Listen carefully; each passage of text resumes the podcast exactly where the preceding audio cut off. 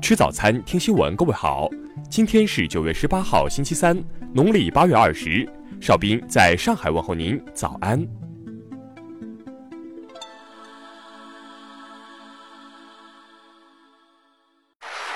首先来关注头条消息，这位高校校长火了，史上最短开学典礼只说四句话。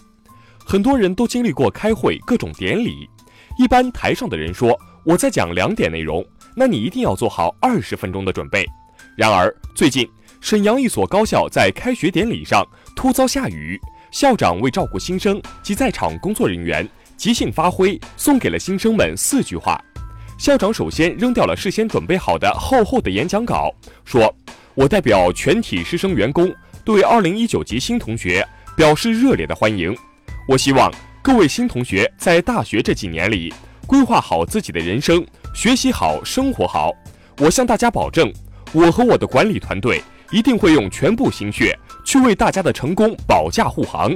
希望我们大家共同努力，共筑沈工梦、中国梦。四句简短的开学致辞，整个演讲过程不到一分钟，赢得了学生们在大雨中的热烈的掌声。有网友称。学校体贴的人文关怀比形式上的典礼更重要，为这样的校长点赞。听新闻早餐知天下大事。应美方邀请，中方拟于本周三访美，与美方就中美经贸问题进行磋商，为十月份在华盛顿举行的第十三轮中美经贸高级别磋商做准备。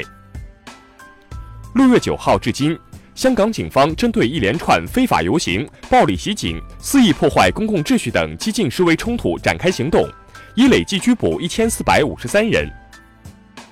全国政协原副主席叶选平同志因病于十七号在广东逝世，享年九十五岁。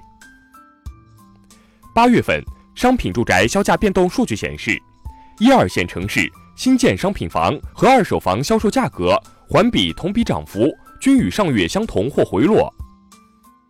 国家邮政局局长十七号介绍，二零一八年我国快递业务总量激增至五百零七亿件，超过美日欧等发达经济体总和。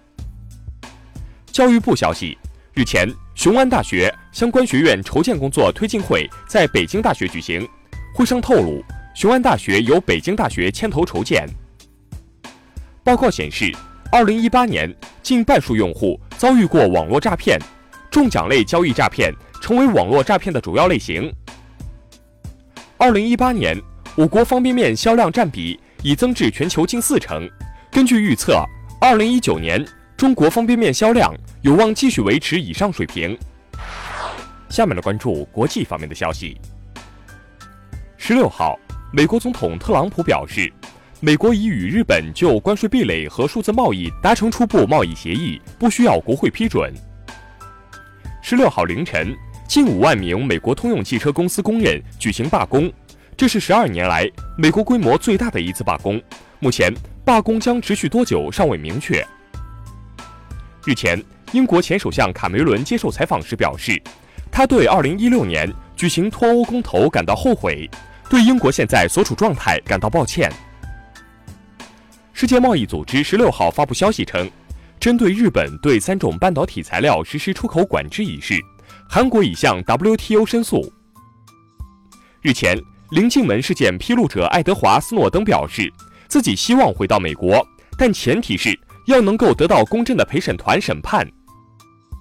十六号，俄罗斯总统普京表示，俄罗斯愿对沙特出售导弹防御系统，以防止石油设施遭到攻击。十六号，吉尔吉斯斯坦和塔吉克斯坦两国边防军在双方有争议边境地区发生冲突，造成多人伤亡。为了减少泰国人的糖量摄取，泰国政府将从今年十月一号起对含糖饮料加倍征税。下面来关注社会民生方面的消息。十七号上午，网传黑色的三峡水怪被工作人员打捞上岸，经查看。该黑色物体是某一造船厂废弃的气囊，系橡皮材质。近日，辽宁一小学被指用洗衣粉清洗学生餐具，当地市政府召开事件调查处置会议，依规对该小学负责人给予停职处理。十七号，支付宝小程序宣布，将与新浪微博在场景、产品以及平台三大层面实现全面互通。近日，一段月饼中肉松是棉花的视频引发关注。台州警方经鉴定，视频拍摄者系某村村主任，现因造谣被行政拘留。近日，多地私家车外部出现了一款小黄鸭装饰物，它被安装在车顶、后视镜或引擎盖等位置。交警提醒，此举危险且涉嫌违法。最后来关注文化体育方面的消息。十七号晚。亚冠联赛四分之一决赛次回合，上海上港虽一比一战平浦和红钻，但因客场进球劣势而无缘四强。乒乓球亚锦赛昨天继续进行，女子团体决赛，中国队总比分三比零击败日本队，取得亚锦赛女团七连冠。